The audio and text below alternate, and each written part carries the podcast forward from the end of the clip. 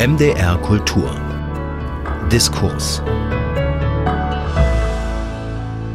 Am Mikrofon Stefan Petraschewski im Gespräch mit Katrin Ullmann, Journalistin, Theaterkritikerin und seit 2021 auch eine von sieben Kritikerinnen und Kritikern, die die zehn bemerkenswerten Inszenierungen für das Berliner Theatertreffen auswählen. Hallo. Hallo. Ja, und Sie sind auch äh, Mitherausgeberin eines neuen Buches im Henschel Verlag, 223 Seiten. Optisch ansprechend, erinnert ein bisschen an Pop Art, fand ich zumindestens. Kurzweilig, anregend und der Titel Status Quo. Nein, Status Quote. Also eine Bestandsaufnahme. Es geht, ich sag mal, bewusst zunächst um die Frauenquote beim Berliner Theatertreffen, die es ja seit 2020 gibt, gerade, glaube ich, verlängert bis 2024. Gerade verlängert, ja. ja. Mhm. Ähm, ihre beiden Mitherausgeberinnen Petra Paterno und Sabine Leucht waren als Kritikerinnen seit 2020 in der Jury dabei. Ähm, war das quasi so am Anfang gedacht als Parallelprojekt zur Arbeit beim Theatertreffen und schon seit 2020 als Idee im Rucksack? Oh, leider nein, könnte man sagen. Oder auch glücklicherweise. Die Idee entstand tatsächlich ziemlich spontan. Das Buch ist im Mai erschienen. Die Idee hatten wir äh, im Herbst vergangenen Jahres. Mhm. Das ging mehr darum, dass wir drei Lust hatten, weiter gemeinsam zusammenzuarbeiten. Und die dann, beiden mussten jetzt aufhören. Die beiden sind ausgeschieden. Es scheiden sozusagen immer ein bis zwei turnusmäßig aus. Es ist, mhm. gibt sozusagen nie jedes Jahr dieselbe Juryzusammensetzung. Mhm. Und dann haben wir ja ein bisschen so eine Schnapsidee hatten wir quasi, äh, waren wir gemeinsam in einem Hotel und haben gesagt, wir würden gerne was zusammen machen. Und dann kamen wir auf die Idee mit dem Buch. Und dann kamen wir relativ schnell auf den Gedanken zu sagen, man zieht mal Bilanz, was diese Frauenquote bewirkt hat, was sie gewollt hat. Mhm. So. Kann man das ziehen, eine Bilanz in, in einem Satz oder so?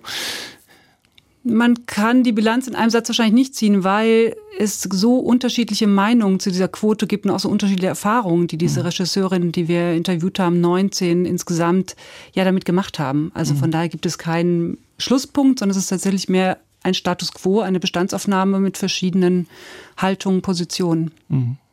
Jetzt waren wir schon ein bisschen bei der Struktur. Es gibt ja zwei große Essays, würde ich das mal nennen, von Yvonne Bühnenhölzer. Das ist die Leiterin vom Theatertreffen, die damals 2019, äh, glaube ich, hat sie darüber nachgedacht und dann die Quote eingeführt. Und Eva Behrendt, Theaterkritikerin mit einem Rückblick auf die Vorquotenzeit. Also das sind die beiden Essays. Und dann sind es diese 19 Regisseurinnen im Interview, die eben seit 2020 eingeladen äh, wurden. Und also mir ist beim Lesen immer wieder so eine merkwürdige Ambivalenz aufgefallen. Fast alle wollen, dass die Quote irgendwann wieder weg ist, aber jetzt ist sie erstmal nötig die Zeiten der Quote, das muss also überwunden werden. Was würde passieren, wenn man das 2025 weglässt? Ja, das ist eine gute Frage und es ist, glaube ich, auch ein bisschen zu früh, dass man noch ein bisschen mehr Gewohnheit braucht, dass es sozusagen üblicher wird und normaler, dass fünf Positionen der zehn bemerkenswerten Inszenierungen mit Frauen Regiehandschriften, weiblichen Regiehandschriften besetzt sind.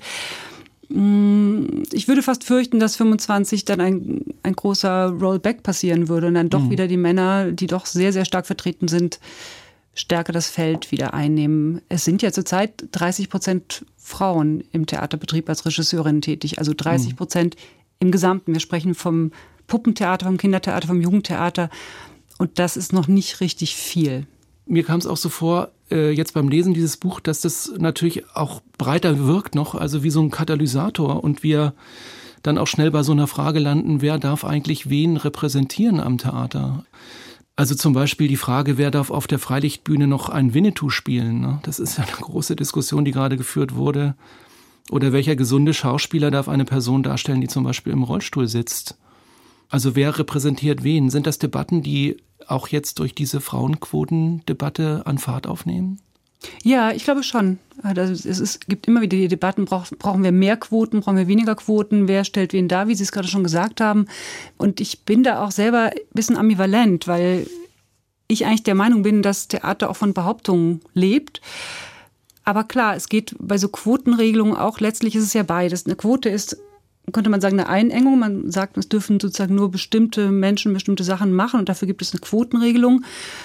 Und gleichzeitig öffnet aber auch die Quote quasi den Blick auf Menschen, die bisher nicht vorkamen. Also auf diverse Menschen, auf äh, behinderte, beeinträchtigte, kognitiv beeinträchtigte Menschen. Also, dass man den Fokus auch verschiebt. Dafür ist es ja wiederum eine Öffnung. Und deswegen weiß ich gar nicht, wohin diese Debatte dann letztendlich führt. Das finde ich, das gilt es zu beobachten. Und natürlich müsste man aufpassen, dass es nicht zu sehr die Kunst als Kunstfreiheit einengt. Mhm. Theater ist ja auch immer ein Stück an Grenz, äh, also Lust an Grenzüberschreitungen. Und wenn man jetzt auf die Theatertexte anguckt, also zum Beispiel Molière oder so, also viele Komödien spielen ja auch gerade mit diesem Witz, dass man sich oder damit, dass, dass man sich lustig macht über bestimmte Sachen. Also da lacht man dann drüber. Und wir haben auch diese Kindheitserfahrung, dass man sich einfach äh, verkleidet und so. Also wir haben auf der einen Seite so eine Bewegung, ähm, authentisch ist wichtig. Wer spielt einen Indianer? Darf man das heute noch? Und auf der anderen Seite aber so dieses, äh, diesen, diesen spielerischen Moment. Was passiert da gerade am Theater? Na, ich hoffe, dass nicht das passiert, was Sie gerade befürchten, dass der Humor verloren geht und dass die Dreistigkeit verloren geht, weil das ist das, was mir persönlich ein bisschen fehlt, diesen ganzen Debatten, diesen ganzen Identitätsdebatten, die ich total nachvollziehen kann, die ihre Berechtigung haben.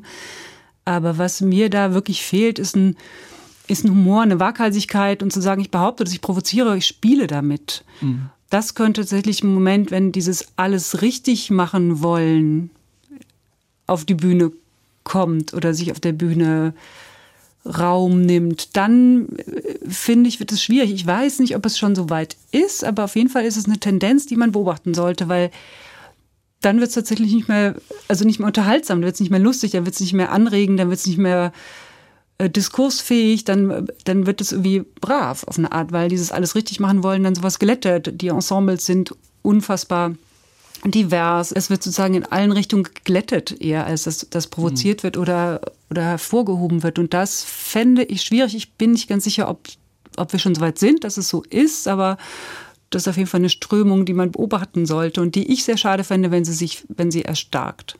Mhm. Das Buch und das Thema jetzt als Katalysator für größere Umwälzungen am Theater. Also bisher hat man ja Theater auch gerne so unter dem Label ich bin das Genie und dort zeige ich meine Kunst verstanden. Also vielleicht ist das alles auch mehr so ein Weg zu mehr Augenhöhe und Miteinander und vielleicht verändert sich da gerade auch im Stadttheater sehr viel, wenn man es jetzt mal traditionell denkt. Ist das so? Das würde ich schon sagen, weil ja auch diese ganzen hierarchischen Strukturen immer mehr hinterfragt werden. Das hat ja auch sicher was Positives, dass es eben Leitungskollektive gibt und dass es äh, demokratischere Prozesse gibt, die angestoßen werden. Das ist total wichtig und richtig. Und das sehe ich auf jeden Fall, dass das passiert. Und das ist ja fast schon schwierig oder fast schon debattiert wird, dass Kai Woges, obwohl er ein Mann ist, die nächste Intendanz in Köln mhm. antreten wird. Also das, äh, das ist ein interessanter Diskurs, der auf jeden Fall wichtig ist, dass man nicht mehr alles hinnimmt und das männliche Genie da steht, behauptet und äh, wie es Anne Lenk in dem Gespräch äh, in unserem Buch auch sagt, da kommt ein Mann mit Format und da wird schon was dran sein. Das heißt, diese Zeiten vorbei sind, das ist absolut wichtig und das sehe ich auch. Das ist ein, das ist ein Moment, der, den man beobachten kann und der total richtig ist. Mhm. Äh, Nochmal zurück zu den Regisseurinnen, die Sie ja interviewt haben, also die Leute, die seit äh, 2020 dort eingeladen äh, wurden. Sie haben ja mit allen Interviews geführt. Lässt sich da so eine weibliche Arbeitsweise feststellen? Arbeiten Regisseurinnen anders als Regisseure? Vielleicht schon aus dem Grund, weil, also mir ist an ein paar Stellen aufgefallen, viele, die Regisseurinnen fallen ja nicht vom Himmel. Natürlich müssen die auch in diesem System arbeiten und da lernen sie natürlich alte weiße Männer kennen, wie Klaus Ballmann oder so eine Leute. Mhm. Und arbeiten sich ja dann vielleicht auch ein bisschen dran ab oder wie auch immer, aber entwickeln die so, ein, so eine gemeinsame Arbeitsethik, kann man das sagen?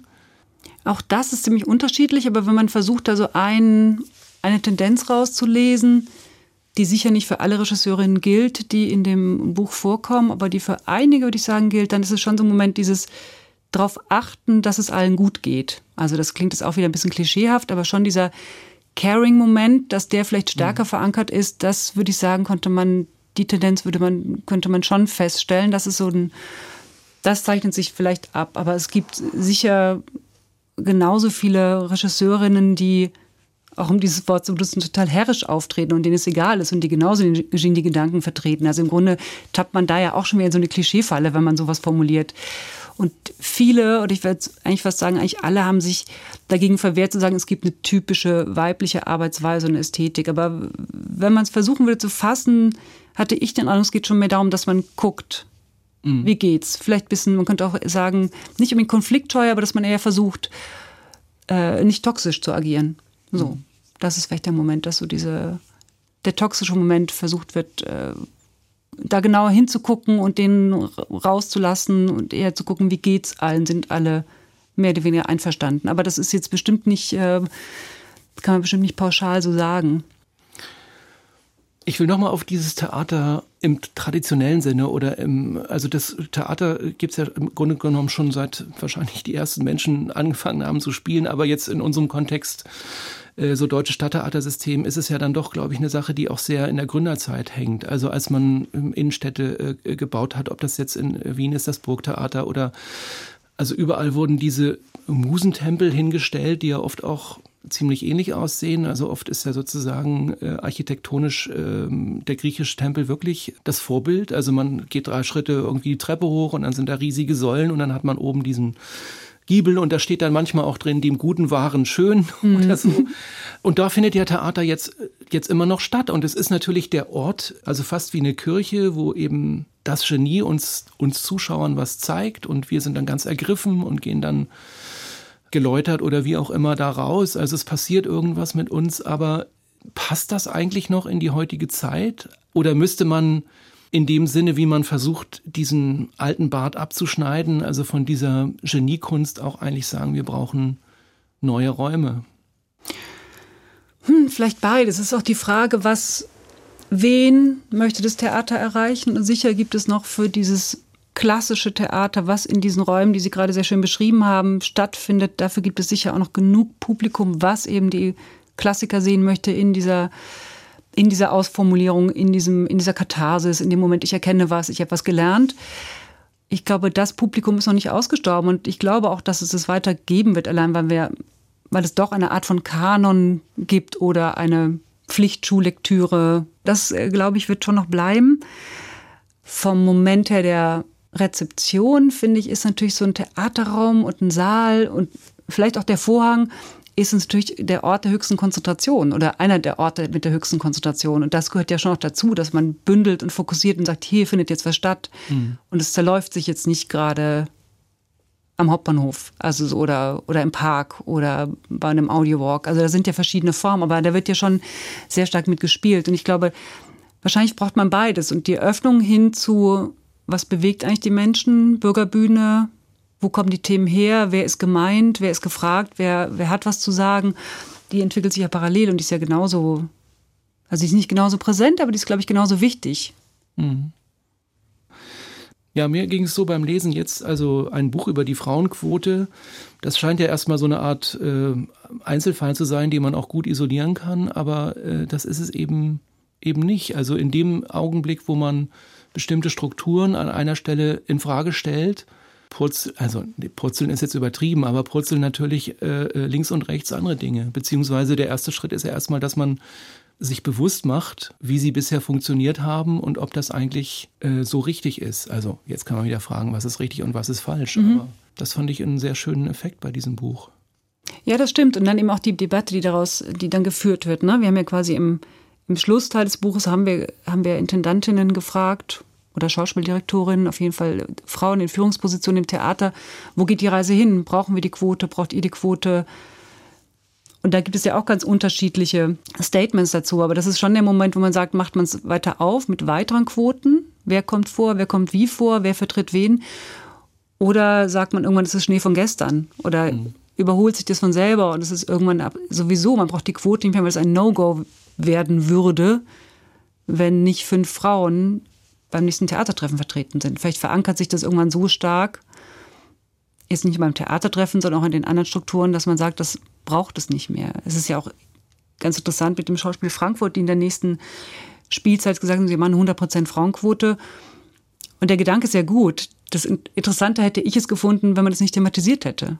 Mhm. Wenn man den Spielplan einfach vorstellt und sagt, so ist es. Und nicht nur sagt, so, wir machen jetzt die Quote. Also wenn man irgendwann dieses Quote-Wort vielleicht nicht mehr braucht, sondern so eine Selbstverständlichkeit damit erwirkt oder herstellt oder ja, hinstellt und dann ist gut. Und mhm. der Aufschrei vielleicht dann entstünde, wenn man sagt, huch, hier sind aber viele Männer im Spielplan. Also so, das ist ja, ja, dass es sich irgendwann festsetzt und so ein Bewusstsein geschärft wird. Das ist, glaube ich, eher der, der Punkt oder das Ziel, was, was man erreichen könnte.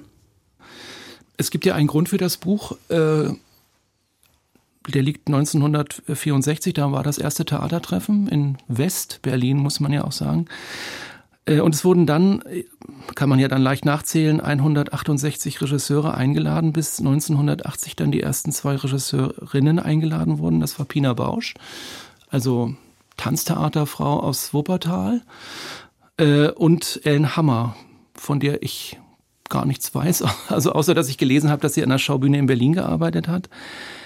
Äh, seitdem wurde das ja etwas selbstverständlicher.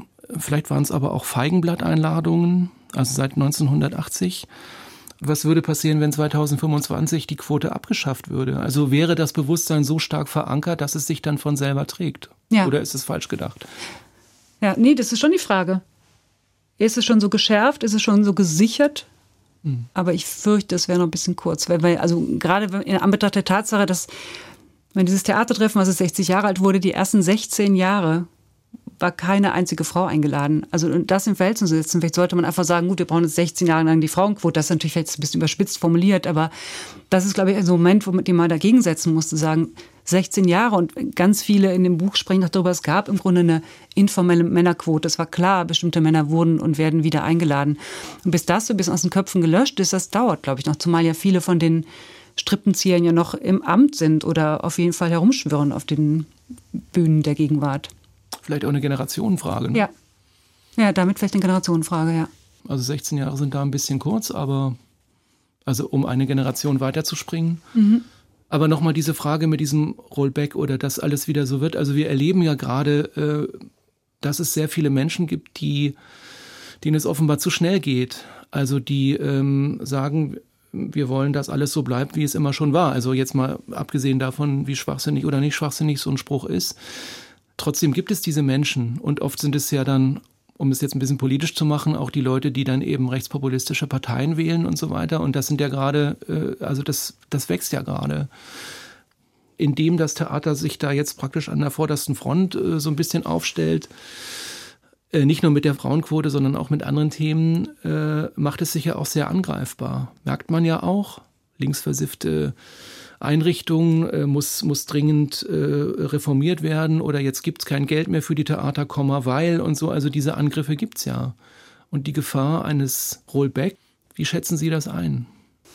Hm, wie schätze ich das ein? Ich finde, das Theater, also ich finde es eher interessant. Es ist natürlich jetzt ohne die ganzen Strukturen zu bedenken. Ne?